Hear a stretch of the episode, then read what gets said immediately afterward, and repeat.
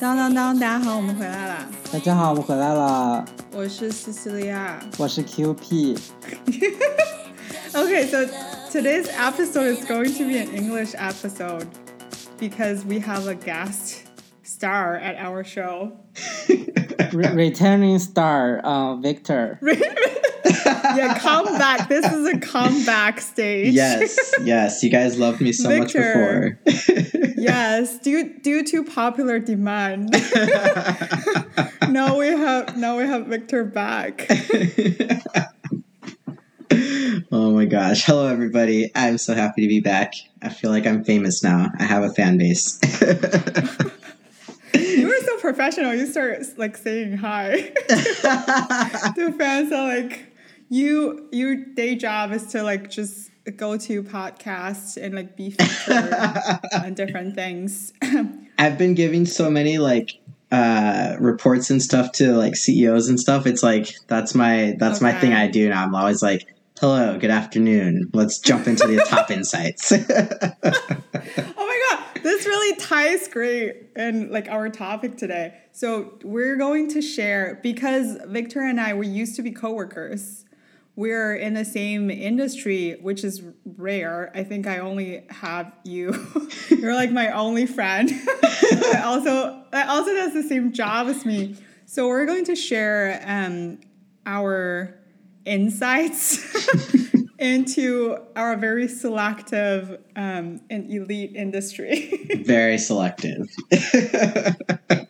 Only Highly for the cream com- of the crop highly competitive. It's really hard to get in, but here we are. Super successful young professionals sharing our learnings with you.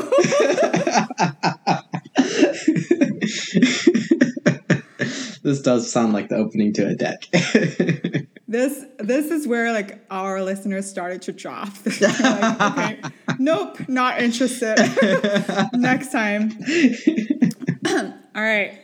Um, so I feel we can talk a little bit about our career path, which is such a cliche, but it's probably informative to other people to get to know us. I can I can start.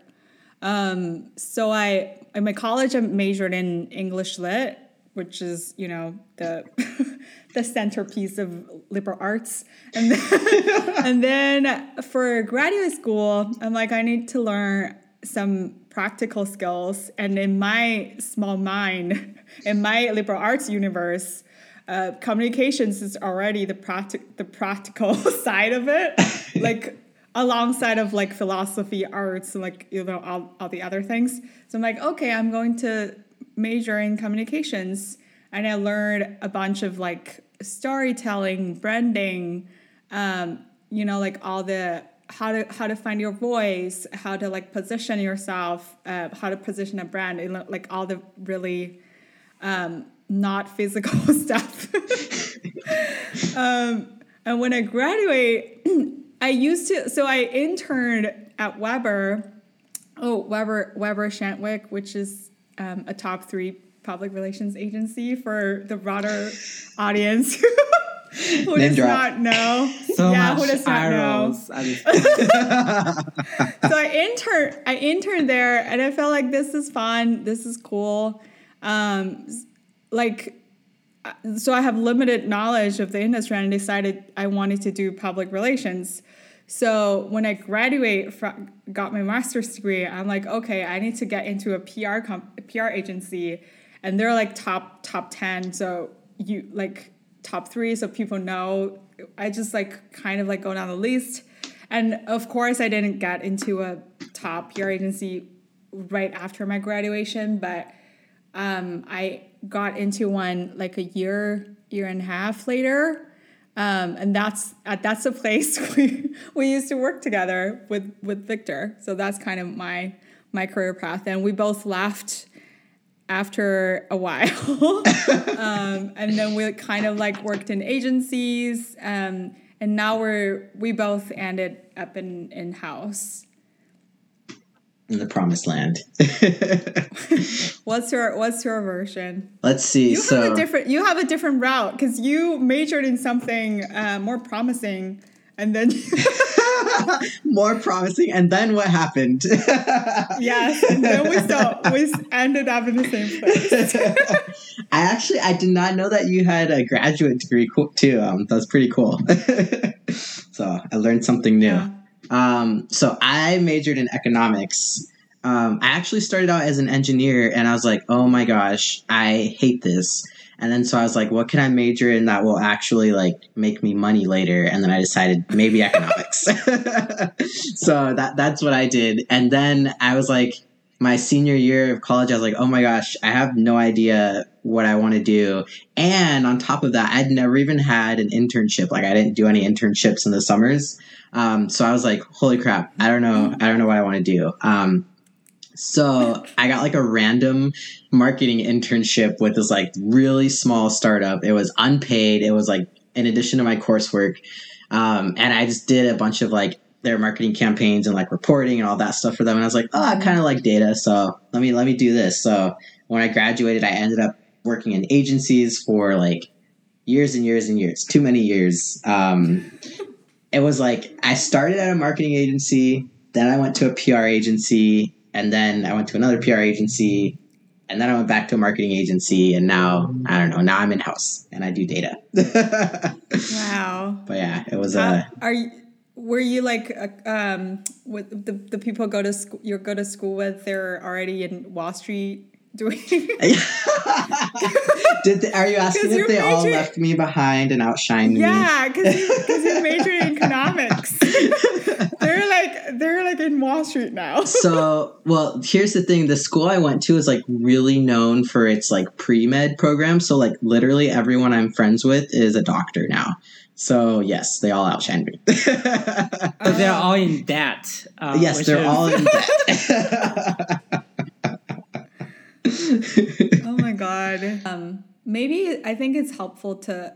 Uh, do, do do you have like a quick way to introduce our industry to others? i maybe have a biased way but it is also quick oh, that's great. um, i feel like okay so Love it. I feel like marketing is like the stuff that makes people buy things, like the literal like ads and like you know what do you like the stuff you see. Where it's like PR is like it makes you feel things like you think, oh, this is a good company because I read their press release that they're donating a million dollars to like Habitat for Humanity or whatever. Um, but it doesn't like you cannot attribute any like uh, dollar impact to PR like you can to marketing. And then advertising is just like cool shit where they design ads. in my opinion. That's yeah. I think public.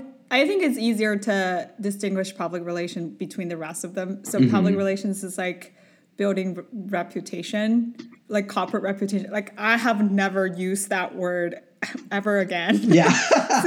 Since I left our agency, it's like corporate reputation, and then you like social responsibility. yes. like all of those, you know, like high end words. I think I just I just stopped using them, but like they used to be in every report I write. Um, it's about social responsibility, corporate um, reputation, like all of that.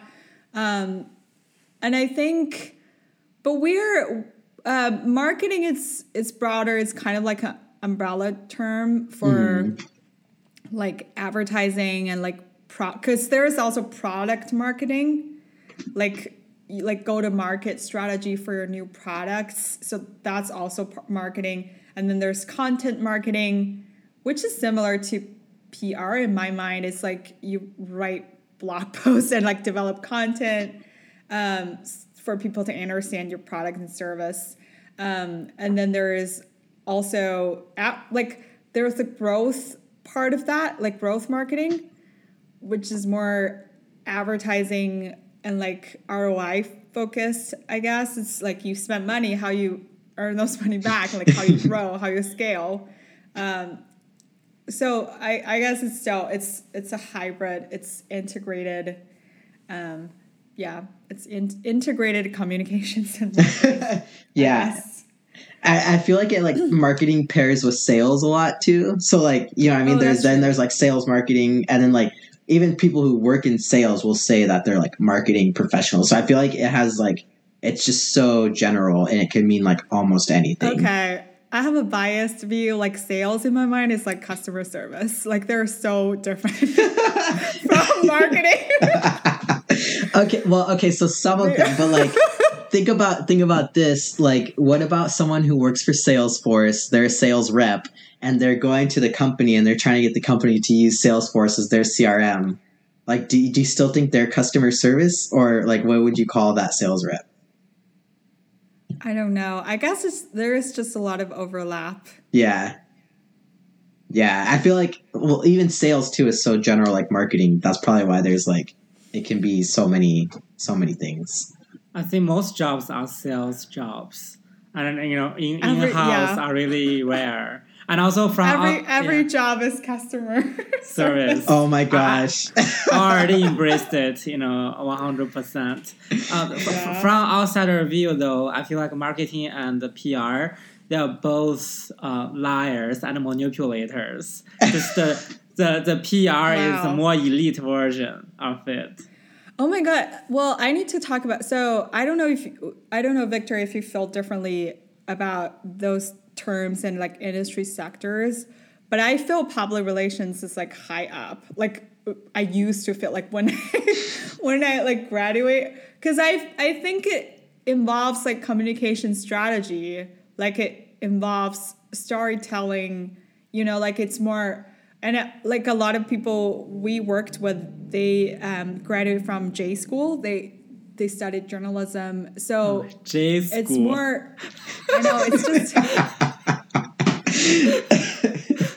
and like in my mind it's just like more clo- it's closer to the, like the core of communications i guess and like marketing and advertising it's like it's almost another it's a it's a science It's- so, oh, go ahead, go ahead. Sorry, You go. I, I finish. I don't know Oh. where I'm going with that. I, I was, I was just gonna say, like, I, I almost feel like it's that way because, like, you think PR is more highly because the PR people have like done the PR for the industry to make you like Oh think that. It's like you know what I mean? It's like meta because it's like you can't measure Oh PR God. you can't measure. It. you can measure marketing. You can measure sales and you know it has an effect. PR we're literally telling a story of like oh yes like we can see the sentiment. There's been 7 billion impressions and everyone is just so positive. Even though it's bots on Twitter all tweeting the same headline that no one's really reading. you know what I mean? Like it's just like this made up stuff, and it's like you you can't you can't tie anything of value to it at all, right? That's true. And I always, when I worked um, at our PR agency, I always feel like my my job is like inferior to those who actually manage media relations. So like if they write a press release where they talk to like they built relations with media and then like they secured um, an article where like you know I, f- I feel that so cool but now I just feel like it's just it's just project management like they're not like you know like that's still But you guys don't have any like a gala, you know, cocktail party, you know, black dress. Are those all kind of TV stuff I'm watching? Are you talking about like Mad Men type of events? Yeah. I think there are some sort of events like the I think on the PR team they manage some events and like they try to get the leaders um, of their companies into those events so that like fill out their applications and you know position position them as thought leaders in the industry which they may or may not already are um, and then they will like go to Oh those my events and yeah Can we? I mean, thought leadership. I cannot hear this word one more time. Really. I can't tell you how much I recommended that we, you know, share a white paper to like build our thought leadership within the industry. Oh my Set yourself god! up as an White leader. papers. I, I need to see white paper. Position Oh my papers. Oh my god. Oh my god, yes. I did the same. And I remember like all the reports I write, like I have so many big words in them. I I cannot remember right now. And, like when my manager when my manager added my report, it's like I can't understand half of them. Like it's all the really, really big and like all the holy words. That's so true, though. That's like, I was gonna say, I feel like the more like the the buzzwords would like change. So like it switched from thought leadership to like you wanted to build like brand trust, and there was like oh, build Like- brand trust. yeah. A, co- a client I used to work for has like a trust division now. You know what I mean? And that's like such a super weird like. Could you ever imagine being like the head of trust at a company? Yeah, and then we try to weave in um, the diversity and inclusion angle in like all the reports. So I remember I did that, so it's like you know, like all the things, and then I have a couple um, med- like medical healthcare clients, and there are certain buzzwords like I didn't know, but I just like remember like precision precision medicine, and then like population health.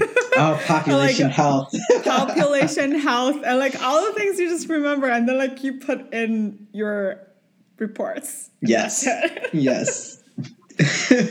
Well, It's some act- of them is that a lingo, like a business lingo, or it's just the real academic words? Um, because you know prob- some it's- some I people have know, those filler probably- words. They don't mean anything. i think it's probably jargon at this point but yeah, I don't think it has like any true like what is population health? Like what? you know, or like I don't know, like yeah, it's it's just super weird. Especially like I don't know about the clients you worked on CC, but like all of the healthcare clients, it's like they make medical machines. Like who are we selling these to? You know what I mean? Like you a, a hospital that you're selling an MRI machine to, are they going to care about your PR or like do they want to know like how much it costs and like if it's cheaper than the other company? You know what I mean? Like so all the buzzwords they Mm. don't have any meaning to like the actual end buyer. I feel like.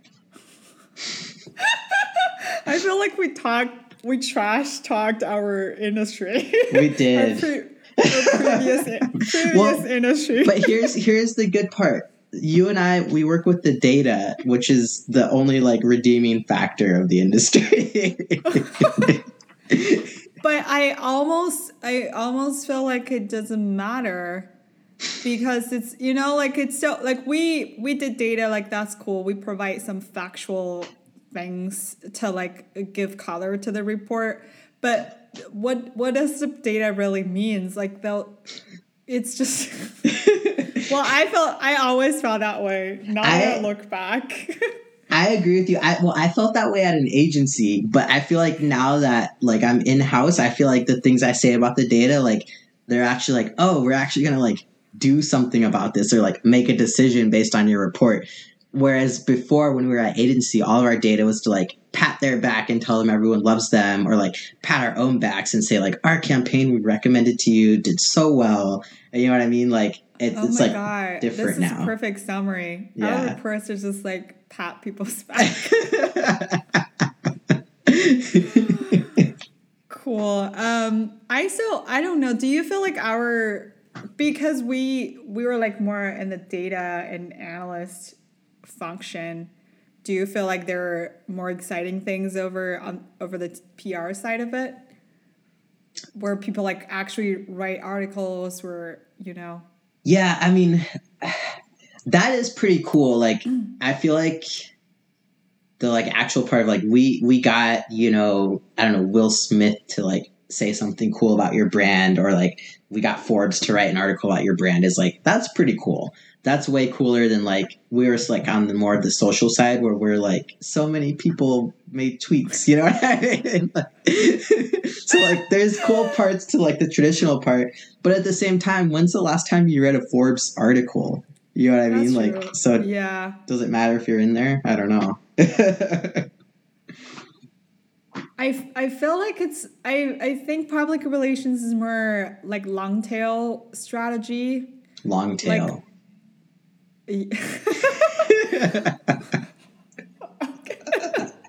long tail, long tail marketing strategy. So I still I, I still see value in like all the um, consultancy we gave to our clients, like probably from like VP and SVP level, they have some sort of insights in the long term strategy. But like in terms of day to day, like what we did, I felt it's like um, probably not that valuable.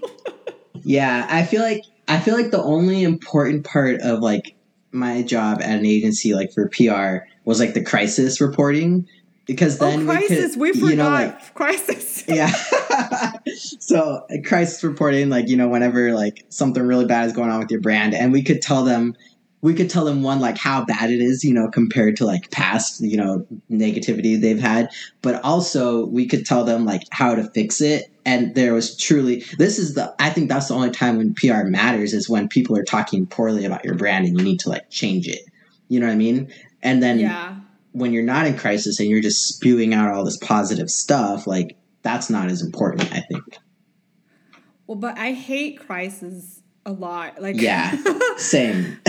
because you need to like out of a sudden got this new project on your plate and then you need to like do five reports a day and and like your analysis is based on you know three top tweets probably Yeah. so like you can like you can provide you can provide the total number like like the the sentiment like that's cool i agree but then you're giving recommendations and then you don't have much time between your five reports so you're like okay what are the top top three tweets um, Right. you know like then you kind of like form a narrative um, based out of this this the three things I, I was just thinking about that the other day. Like, remember when we used to have to make like white lists of Twitter users, and it would be a white list, so just like you know a group of Twitter users, and it would be like a hundred thousand people, and you would say all of the people in this list, their parents of kids three to five,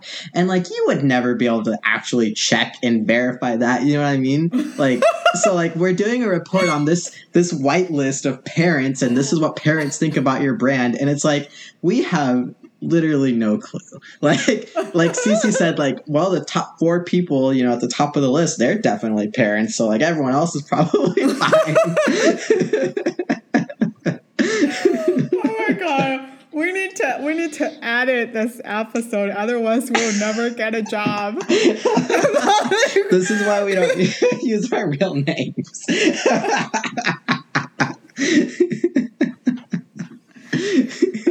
This is horrible well i'm sure the industry is gonna evolve and probably do So, what is the future of PR ag- uh, industry then?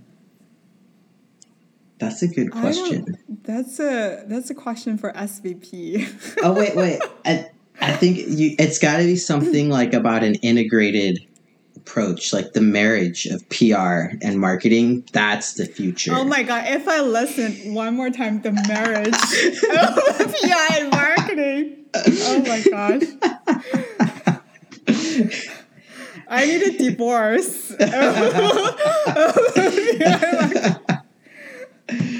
Oh, oh my Yeah, gosh. the the the number of buzzwords coming out of our mouth when we talk about so much. relations, But, okay. like, unbearable. So much. But you know what I, I will say? So during like this whole past year of the pandemic, I feel like that's been like PR's time to shine. You know what I mean? Because like all Yeah. these things that brands are doing of like caring for their employees, you know, doing Mhm. stuff to like give the everyday person like some kind of discount or break, like that's a good um I don't know, that's that's like a time for PR to be like, oh wow, like I we have a lot of an effect. Yeah. I agree. And I think one of the most impactful projects I've done um, at our agency is to communicate sea level rise to like California, like um, to like represent the government and communicate sea level rise to the, the public.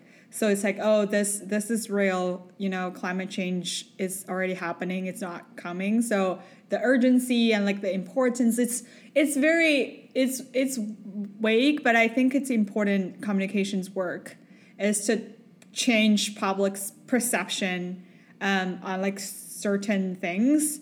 But because we work on like brands and you know like other businesses too often, but I think the real impact is how how does the government communicate to the public and how we like address climate change, how we do, you know, like the most important things. And I think a team of um they like go to the what's what's that conference called the like UN climate conference and then there is there is another one um the World Economics conference or something. So yeah, so like I think those are really where PR can actually shine. Yeah, and so I think both of those tie into uh, an insight and recommendation we often give in PR, which is like you're you have to tie your brand to like the current social like moment and event, like what's hot in society, like COVID, you know, right now, or like you know climate change or whatever. So to answer your question in a roundabout way, I feel like that's the future of PR is like as we're always trying to guide people to like literally talk about like what's relevant right now and like in a way that can make it change. You know what I mean? So it's um yeah, it's like That's good. actually becoming relevant instead of just like saying how awesome your brand is. it's such a big spectrum, you know, because all the way from government, you know, the, the sea level rise, all the way to Bill Gates divorce, um, the impact on Microsoft Oh sales. yeah, that's true. It could Yeah. be just like that. Yeah. yeah, that's Yeah. crazy. Yeah. Did wait, did Bill Gates divorce have an effect on like Microsoft sales? I don't know. It's a hypothesis from from a pedestrian like me. At- But I'm sure there's some. I'm sure there's some teams pulling a report on that. Oh, because yes. I worked on a report for. Um, wait, what's the like this the CEO for Vulcan, um, Allen. He's he like he used to be like a co-founder, like we're partner with Microsoft or something, and then he founded his own company called Vulcan. Mm. It's it's and then he passed away. So I had to do reports about like how his you know how his passing like impact the industry like uh, people's response. And then Ber- Bernard, um, the CEO of uh, Kaiser Kaiser Permanente, passed away, and then we had to do reports um, to like monitor the conversations about that. So I'm sure there's someone working on Bill Gates' divorce right now. Wait, when I pass away, can you guys also work on the public kind of sentiment here? Make sure it's all like, you know, positive, uh, good memories. yeah.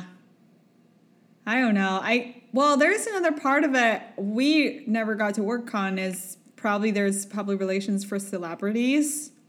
Maybe in LA, I think. yeah, like a celebrity. Uh, I don't know. Is that is that like the agent and the manager that does that, or do they still have agencies? Oh, okay. That's so don't that's know. probably not PR. I don't know. I don't know. I'm trying to think. That would be I a don't perfect job for me and Cecilia. I would I would I would hate it so much. Can you imagine all the crisis and drama? Oh my gosh. That but we live awful. in drama though. Like this is everything. This is our coffee for the day. That's true. Like in my in my better days, I'll probably be an SVP for that job. cool. I, I feel like we spent too much time talking about public relations. We did spend a lot of time talking about PR. I haven't talked about PR in like a year. I feel like at least. I know. Maybe two. We so we both shifted our career to marketing actually, but like slightly different because Victor is more data focused. Um, I'm more I don't know what I'm for. Oh, like strategy and execution, I guess.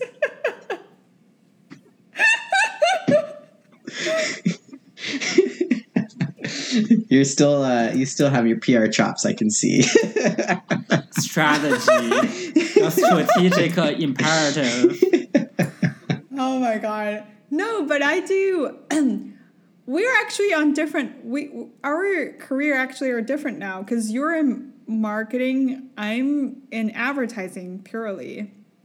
So we can we can talk about that Like, what's your how's your marketing j- job different from your PR job and like? Oh yeah, that actually. So I went from a PR agency reporting on like you know Twitter or whatever to a marketing agency where instead of reporting on PR is reporting all on like organic conversation, you know, like nothing, no paid media Yeah. behind it. The marketing agency is like we're reporting on like how our like paid ads are doing for the clients. But I was like actually super like it was almost like a shock when I went to in house to be like a marketing analyst there because our brand is like we're like a retail brand. So we're we're looking more at sales data than like actual marketing data. So like i Mm. they'll launch a new product and i have to be like this product you know did this much in sales and you know compared to this other product like there was you know a 50% more increase to like top line. So it's like very focused on like literal money. Um Yeah. which informs like the marketing strategy but i'm no longer reporting on like actual marketing. Like i'm not reporting on our ads or anything like that. It's super weird.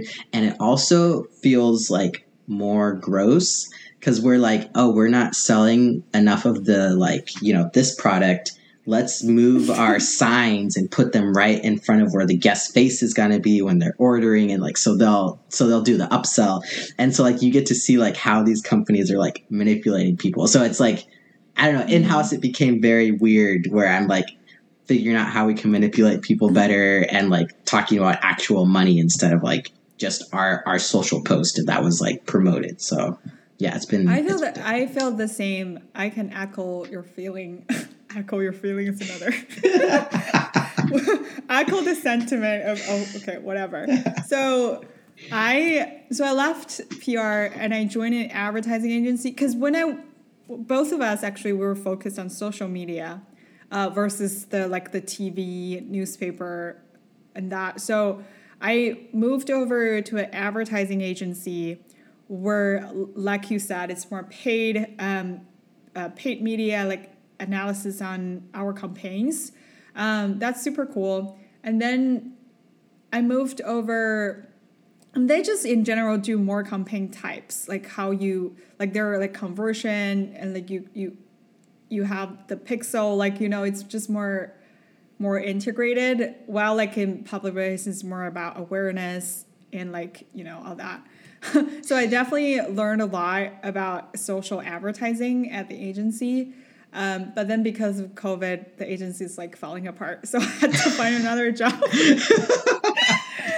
so I had to find another job, and then I moved in house, which is great. And then they don't look at marketing data that much they because they connect their marketing effort with their own internal sales data so it's more end to end and they can see you know the actual impact coming from that marketing. So there is less bullshit talk. It's more about like what's the actual what's the actual sales coming from your campaigns? Because there is no no middleman. They they have all the data connected.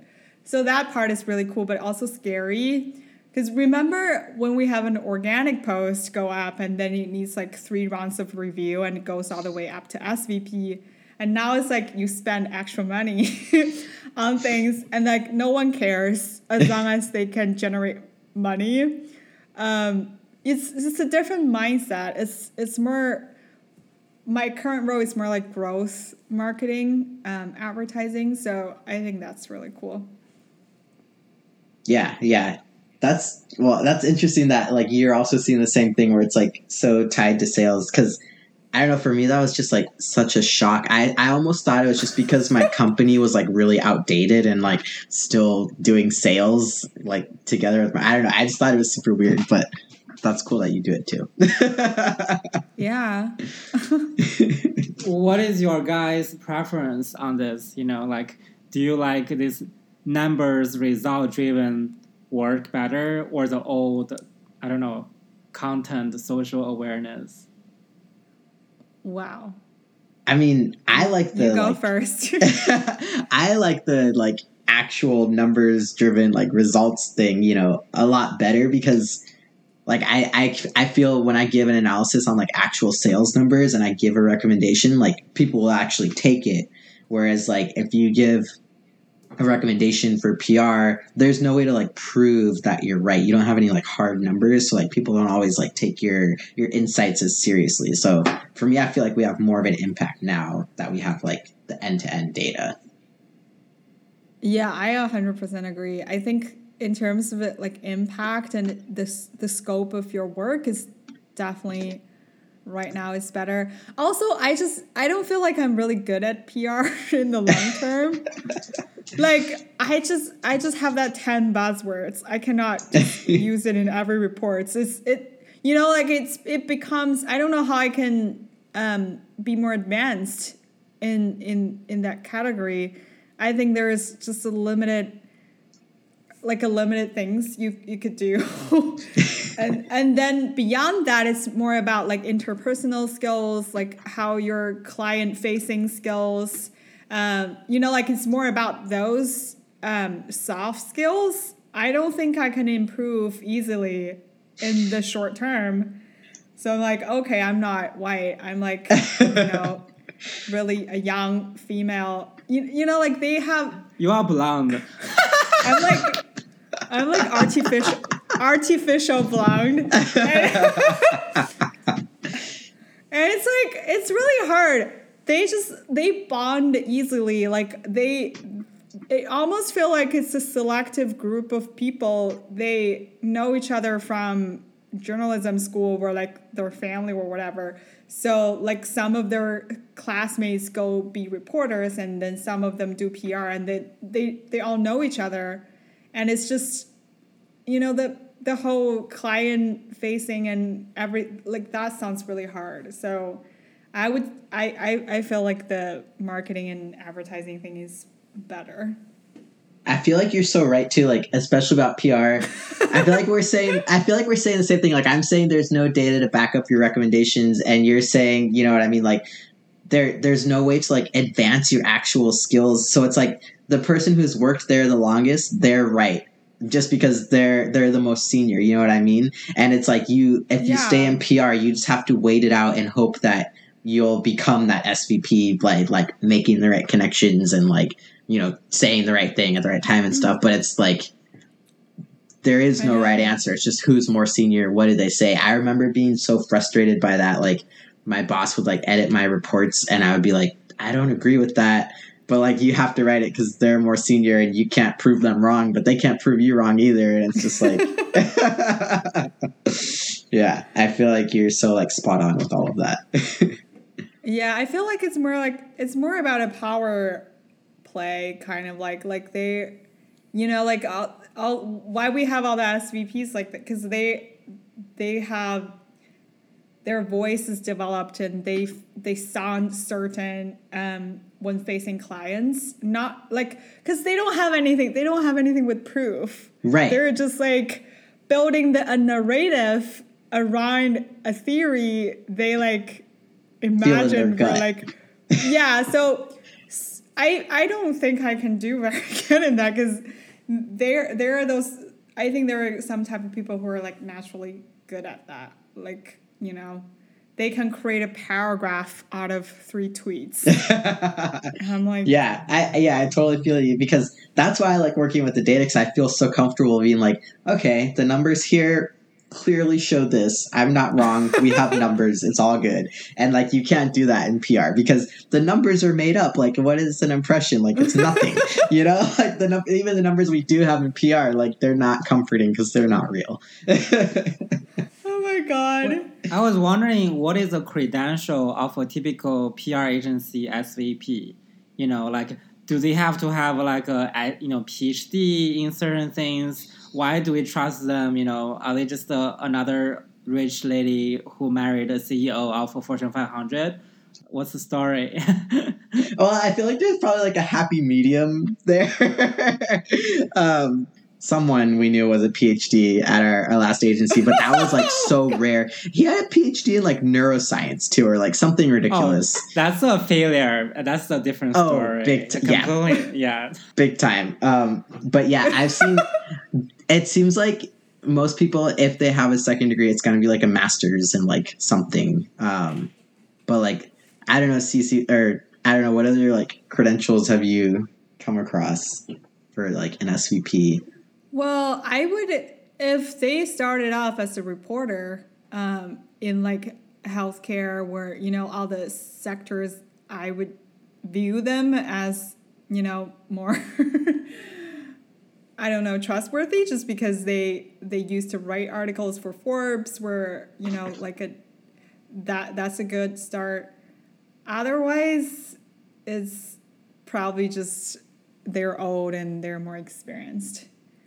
Yeah, like my old boss worked at an agency for like 14 years, spent her entire career at the same agency, only has a bachelor's degree, not only, but like she just has the bachelor's degree. So it's like I I don't know like if you know what I mean like it's like she just spent time growing up in that agency and learning to think how that agency thinks and that's why she's successful not because she went out and like got some super fancy degree somewhere or like you know what I mean like went to some kind of school or like whatever she just learned how to talk the talk that was talked at that agency Oh, talk the talk. We could Yeah, probably that's we a skill, Yeah, for sure. We can probably pivot into the second my my second major point, which is um, the differences between agency and in house. I feel like to your point about like talk the talk, I, I feel like the agency everyone's trying to sell something. It's like you are when you're a client facing, you have to sell your ideas or services to your clients. But even even it's just as like we're writing the reports, you you need to sell your ideas to your boss because there is no facts. And you're like, okay, this is the narrative based on this understanding. You know, like and I don't like that. I think it's a lot of pressure to to to always advocate for for your for your thing. Yeah. and I feel like there's a second half to that too of always selling like you're always selling your agency to the client. Like I remember when I when I came in house and my boss was like, "Hey, look at this PowerPoint presentation and you know, this is just how we do our slides." And I I asked him I was like, "Do they always look this like plain and like kind of ugly?" And I, I said it a little bit nicer than that, but that was like the sentiment um and he used to work at an agency too and he's like yeah, man. He's like, no one cares what the slides look like. If you're an agency, you have to be buttoned up, so you know they like your client keeps paying you money. But in house, no one cares. Like our our PowerPoint presentations, it's literally like a three line sentence, like huge. You would never do that at the top of the slide, and then like a graph with like a very ugly like speech bubble to the side. Like it's just so ugly and bad. And he's like, yeah, that's what we do here. Like no one cares what it looks like. We're just the, you know what I mean? So we don't we don't have to sell ourselves to our stakeholders in house. Where at an agency, you always have to be like, look at how clean and like look at how good our stuff is. Like you can trust this. It looks nice. You know? what is the vertical, uh, vertical and horizontal logic, my storyboarding, you know, and, uh, and, and everything that you know, no bigger than fourteen font. Everything Yes. is cohesive. Oh my god. Oh my yes. god. Yes. And you need to like color code things. And like, oh, that's yeah. It's like nightmare. Yeah, like the the decks we put together now, like there's four of us working on one deck, and we'll all put our slides together. Everyone is using a different template, a different font, like it just different colors, like, and no one cares. Like it's just like, well, whatever. And like that's just been such a weird like switch. Yeah. That's true. What's some other things we felt like the major difference between agency and in-house? Time tracking. Oh yes! Oh my god! I forgot about this. Yes! Oh my god! When when we worked at our agency, um, like we were forced to like input our time by half an hour.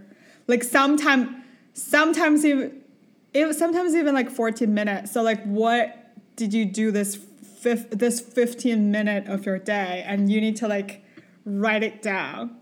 You you you need to input your time every day at the end of the day. You need to have every week at at the agency we work together at. You need to have every week forty billable hours. Okay, so you on Friday evening you know, most of us wait till the end of the week to log our time, even though you're supposed to do it at the end of every day. So, like Friday evening, you cannot leave until you've accounted for every single hour you were supposed to have been at your desk, and it's it's awful. Yeah, it's awful. And and on top of that, your manager like approves it. So they can see if you're spending like too much time on one project or like if too much of the time you build was like for admin like it all needs to be billable. Like it's just it's so stressful and then brain sometimes No, this is Yeah, still and my then- life, guys. This is Oh. still my life. I, you know, one of Oh, our good luck. performance goals is that you have to be 100% compliance on submitting your time card on time. oh You know, Oh my God. It's like it's actually um yeah, and for my current current company, it's like by 5 p.m. You know, you have to submit. oh, So basically, if you you are 503, 5 you are no longer 100% compliant. That is insane i can't believe that That's, that's crazy. And sometimes, you know, so I hate the most, like in relation to the time thing, it's about how you manage your projects because your manager knows um, how many pro- how many t- uh, how many hours you should spend on this. This is how our team got billed. So he'll be like, okay, we have 10 hours total. Like, how many hours do you think you can do this? But he asked the question before you actually touch the work. Yes. And you need to do an estimation and you don't know how long it might take. And you're like, okay, I think I can do it in two hours, but it actually takes eight. You know, like sometimes. And then, so it's always about that. And then the priority thing is hard too because it's like a constant prioritization because you have like five projects on your plate and and then your boss is like okay we need to like prioritize this over that and like the next day maybe this over that. So you don't you never have a big chunk of time where you can focus and just like do one thing from the beginning to the to the end. So that's really annoying. Yeah, and it's like you're always busy because if like if you're in house and you finish your project early, you know, you can just kind of mess around for the rest of the day or whatever. But if you're an agency, you have to switch to the next project as soon as you finish your project. You know, you can't just be like, "Oh, I finished an hour early, like we're all good." Like, no, you're on to the next thing. Like you're always there's always something to do. There's never any downtime, you know? And it's like they're like squeezing you for all you have. Like oh my god yes and there's You need to call 911. Wait, so so you know, obviously, I heard fantastic things about in-house, but there anything like uh, from the agency life you miss like at all? I have a lot. Well, first of all, I think it's when you're young, it's a great opportunity to have the exposure for like multiple clients. So you can know like different business. And then I just I don't know, like part of me really enjoy the dramatic and chaotic environment at agencies. like everyone, like when you enter, like first of all, like everyone dressed like super professional. Like in, in the house, everyone wear like t-shirts. You know, like they don't care. They have like hoodies. And then at agency, for some reason, everyone's like dressed up. And then you're like wake up super early and got your coffee, and then like you need to like dress up, show up at work, and then like you know like all of that is it's really mind blowing, and and then like everyone's so busy. Like if you talk to them for a minute, it like it feel like you know you steal a billable minute from them, because. it's so true. Doable minutes. yeah, so it's like I cannot just sit there and like talk to Victor to half an hour because I know at the end of the day he's going to input that half an hour. Or So, like- I have to stay a half an hour late and actually bill I for know. something.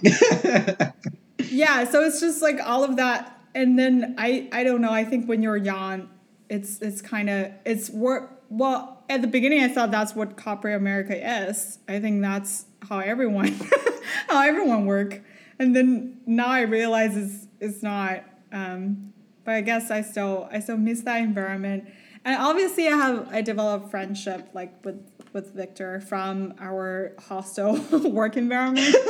so it's it's a good like bonding bonding opportunity. yeah, it's totally yeah, there's like a bonding element there that you're both like suffering so much that how could you not be like friends coming out of it together, you know? But and then so I I will say it is a good I feel like agency is like a really good place to be when you start your career cuz like see, like you said like you thought that was just what working life is in America. So you get used to working at that pace and in those conditions and I think that made us like way better at our jobs than like people who have never worked at an agency. Like we're probably way faster um, mm-hmm. and like see things way quicker because that's how we were trained. Like we actually had to do that. So I feel like it's like good. It's a good training ground um, at an agency. Yep, I agree. It's really cool. I feel like we did a lot of trash talking, and that's it. no real insights. we did do a lot of trash talking. Well, we did a lot of trash talking on PR, but I think that's fair because we were both very happy to leave our PR agency and go to marketing agencies and marketing in house. Um, and I feel like so. Here's my boss actually worked at a PR agency before he went into marketing too, and he we were listening to the PR team uh, on a call, and he's like, "This is such bullshit. They just pat each other on the back all the time."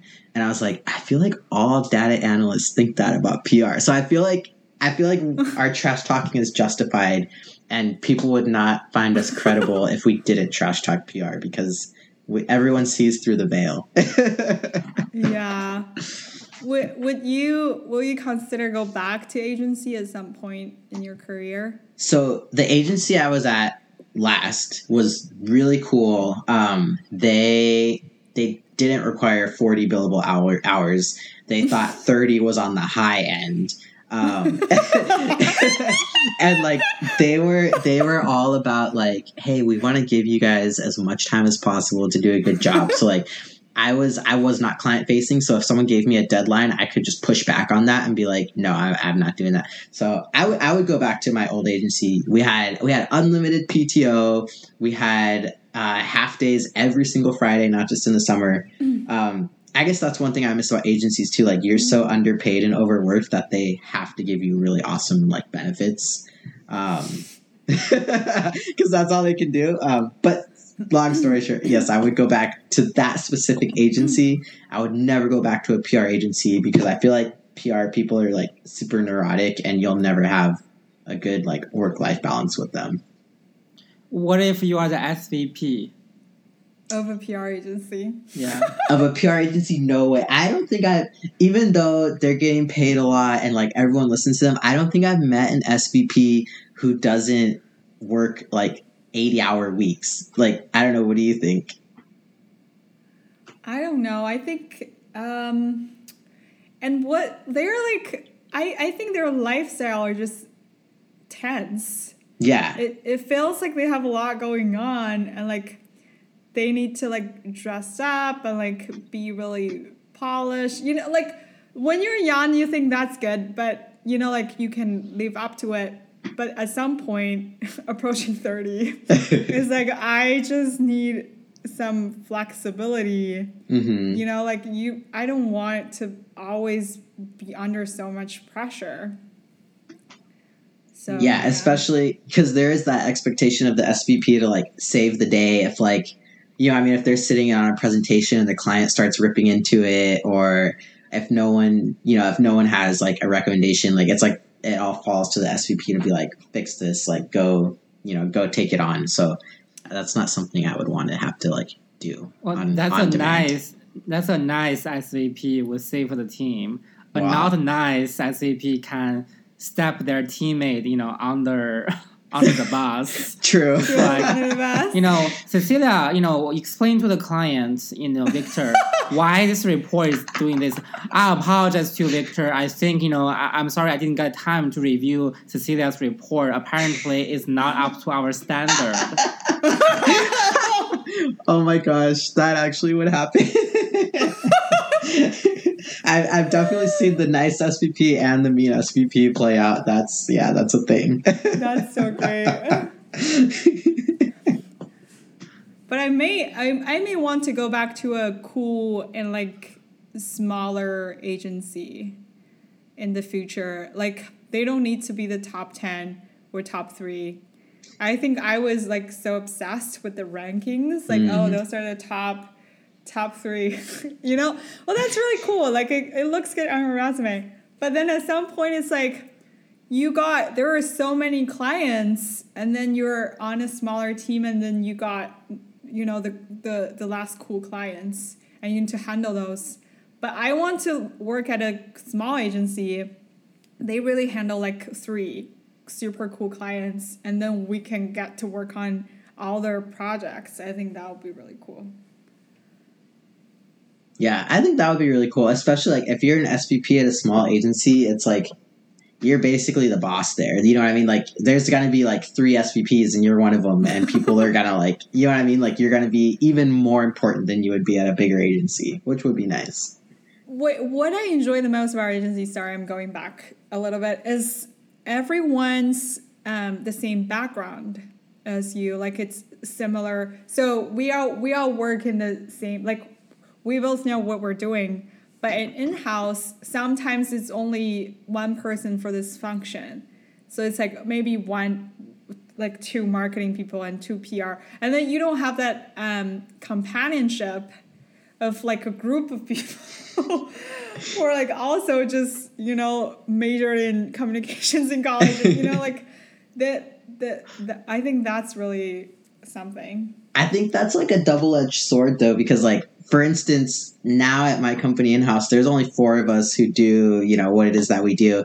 And so if someone outside of our team asks me to do something, I can be like, oh man, that is going to take a long time because I have to do. And then I can just drop all this technical jargon where I feel like you can do that less at an agency because they're like, uh, I've done that before and it doesn't take that long and you're going to do it. Like, you know,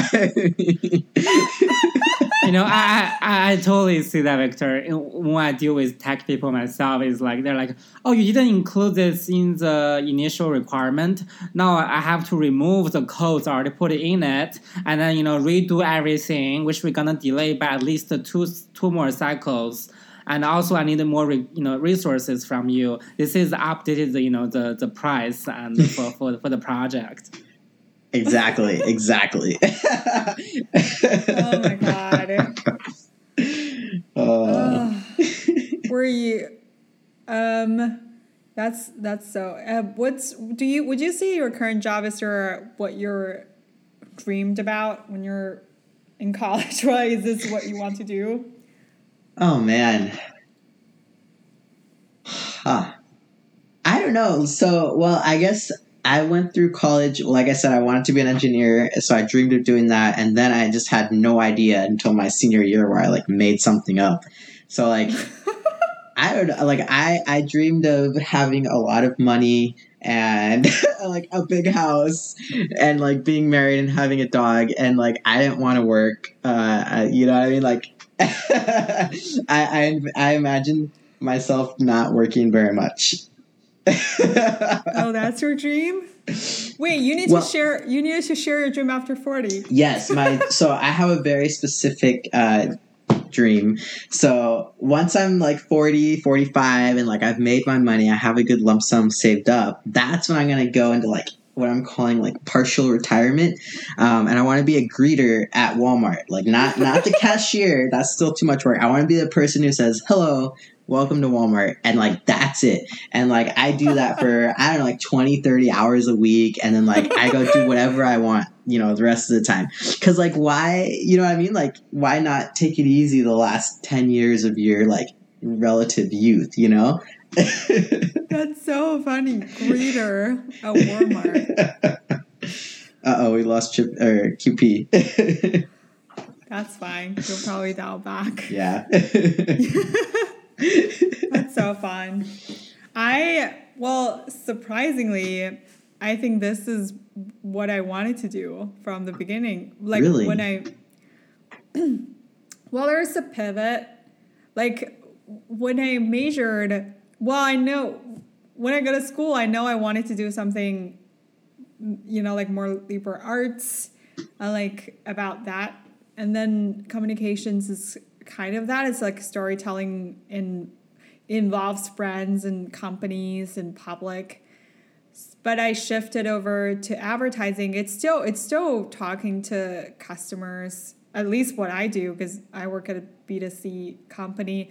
So still like you're building campaigns, you're trying to you know, provide a better experience for your customers. So I guess it's all related.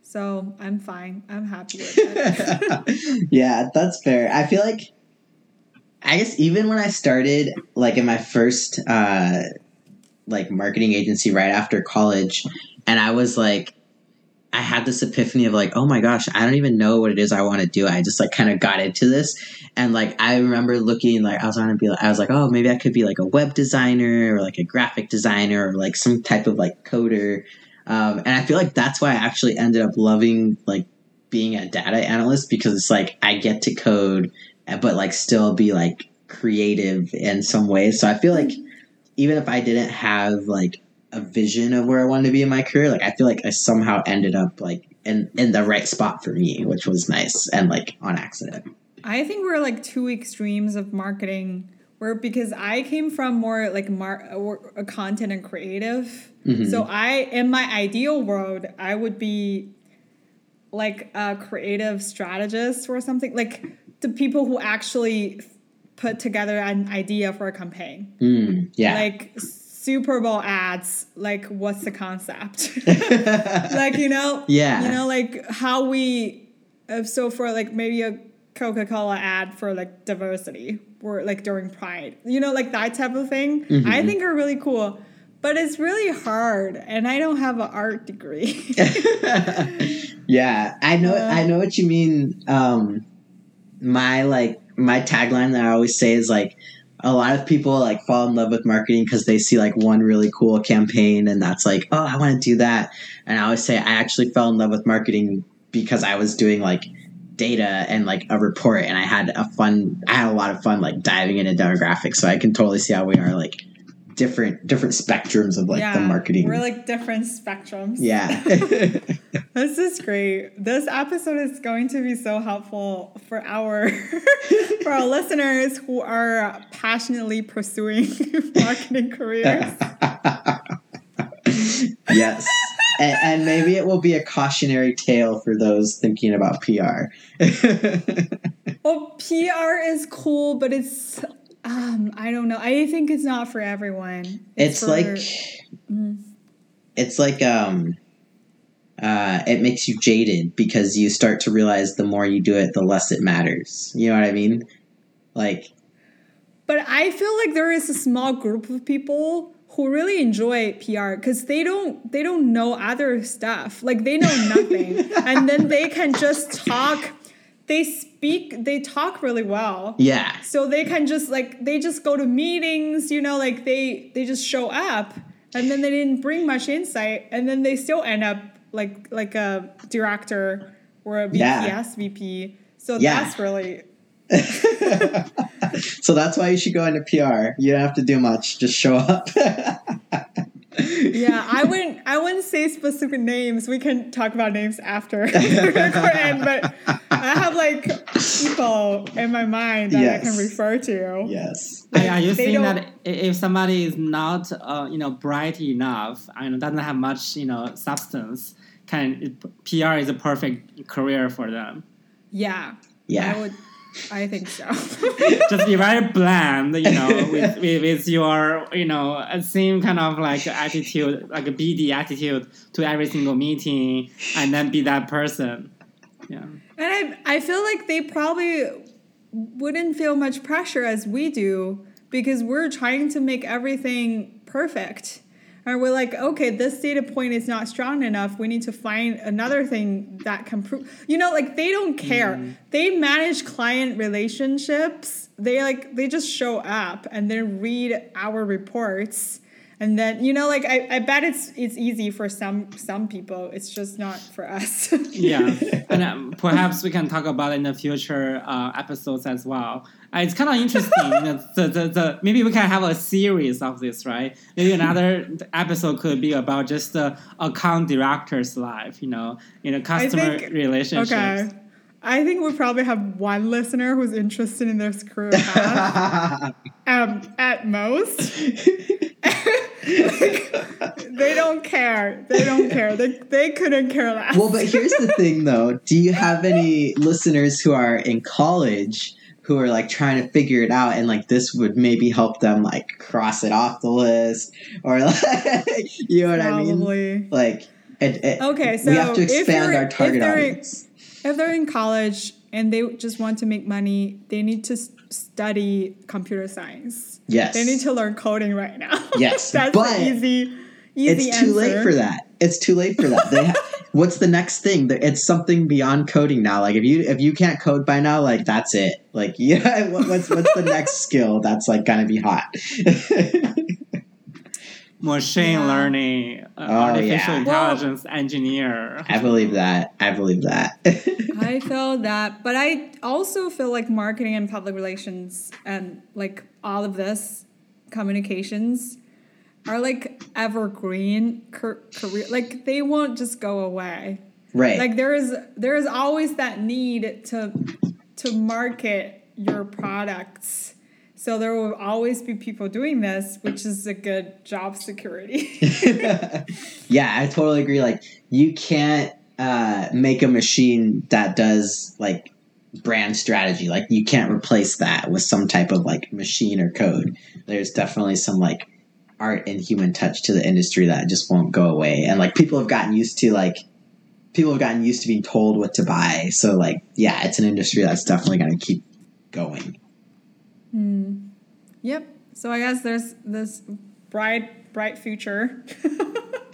A really positive outlook Well, for even though we're like underpaid and overworked right now, we Yes. all have a bright future.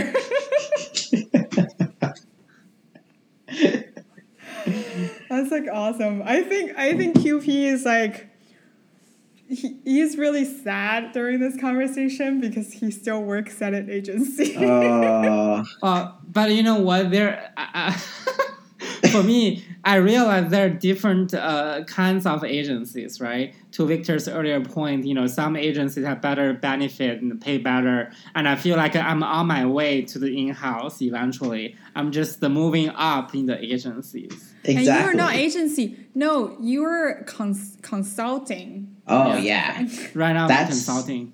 that's way better than agencies. They pay way more, right? They do, That's, yeah. yeah. You guys also, I think, work way more, but and uh, I have more like respect, or like I feel like someone is way smarter if they're like a consultant versus like someone who works at an agency. You know what I mean? Like you have that extra like weight to your career. Yeah, it I feel sounds so fancy. attacked. It definitely it, it sounds fancier. yeah, it sounds way better. So yeah, I, I think this is actually a really good career advice for the uh, college students. You know, maybe just don't do an agency as your first job unless you have to. No, Yeah. I think they sh- I think they should go to like agency to like learn stuff, and then they need to leave quickly. That's the thing. I didn't realize. That's the thing. Yeah, I didn't realize in house had it so much better. And we know that in house gets paid more, but we have no idea how much more until we go in house. You know what I mean? So like, don't don't stay at an agency too long. Yeah, I think you need to jump back and forth. Actually, I Hmm. see some people like they go to in house and they then ended up as a SVP yeah, agency. Yeah. yeah. I feel like it is too. It's easier to come back as an SVP because you're not doing the junior grunt work. You know, like you're not doing the stuff that just really sucks. Yeah, if you're kind of VP at CP at that point, it's more about sales, kind of Yeah. partnering, and it's actually it's good for you because your clients are your next employer. So you got a chance to talk to everybody and you know cherry pick which one I'm gonna go to for my next job. exactly. Yeah. Wow, that's good. We have our lives figured out. You know what? I think for me, the best life ever just be a house husband or housewife. Ah, and that, that yes. that's Oh, a know, trophy wife. Okay, we need to talk about our, our dream and passion. You go, Okay. you go first. I, I go first. Um, my dream and passion after everything. when, when I was in elementary school, you know, everybody had this j- journal, right? I was like, I'm gonna be a million dollar scientist. That's my goal of my life. Mm, mm, no, no, no. Wow. It's so naive. Wrong, wrong, wrong. you know, I think the best one is gonna be a trophy wife, trophy husband at home, and then you know, be a, a pet parent. You know, you can still kind of you know walk your dog every day to the park and chit chat with other you know house house husband housewives you know there and then uh, every day at 3 p.m get yourself a glass of white wine you know dry Riesling to start your day and then every single night you have your bath and then it's a whole yeah that's kind of the, the life i'm i'm going for yeah Wow. That's the I good haven't- life. You kind of you can already share, Victor, your greeter at Walmart dream. Yes. Well, I don't I don't have anything as cool as you guys. I haven't figured it out. Well, I still want to work, but not like r- right now. Cuz now it's like you need to work 8 hours. That's so long. I'll probably work for like 3 4 hours a day. That's Um that's perfect for Walmart greeter schedule, right? you you have my dream is your dream. You just haven't realized it yet. we're like one one word one dream. No. we I want to do I also probably I don't know. I want to do like freelance work, Hmm. but like the the cool freelance work. Like not the like build a website type of freelance work. That's a lot. Um I don't know. I don't know if I'll have children or family or pets, so that's all blur. this this is turning into a sad conversation. Well, gonna have like one person, Cecilia, consulting whatever agency, LLP. That's you. Uh, but I think that's cool because your dream is like you actually. It sounds like you actually like what you do because you would keep doing that in your dream, whereas well, I me and have, wait, QP I have another dream. I want to do. I want to um, sell coffee at a Starbucks or some other coffee in in Hawaii. Ooh. like in a really beautiful, you know, like really cool place, and then I just do nothing. I just like sell coffee, just earn the money I need. I'll be a customer there. yeah, and then I'll I'll just like be a rich person there on my vacation, and then g- gonna buy my you know Starbucks from there with twenty different special requirements. oh my god, and then you will have a rich, rich partner because you you're a trophy. That's my goal. I- It has not achieved then- yet. Otherwise, why I'm in this fucking agency consulting? Dude, I'm like selling coffee, trying to make up a living for myself. I'm so sad. Yeah. oh my gosh. Oh my gosh, this is depressing. All right, I think we're good um, for today. We shared we shared a lot, probably too much. Um, we can we, we can um, we can make this a serious if people are really interested in this conversation, but. I don't see a lot of people who are in our career, uh, who are in our industry. So we're happy if anyone listened to this episode and want to reach out. You know, if they're in the same industry, we can talk about our selective and like super cool industry together. and thank uh, Victor for joining us today and uh, sharing Yeah. your career experiences. Next time you'll be here, um, you need to share your, your breeder at Walmart life. this is awesome. All right. Bye. Bye, everyone.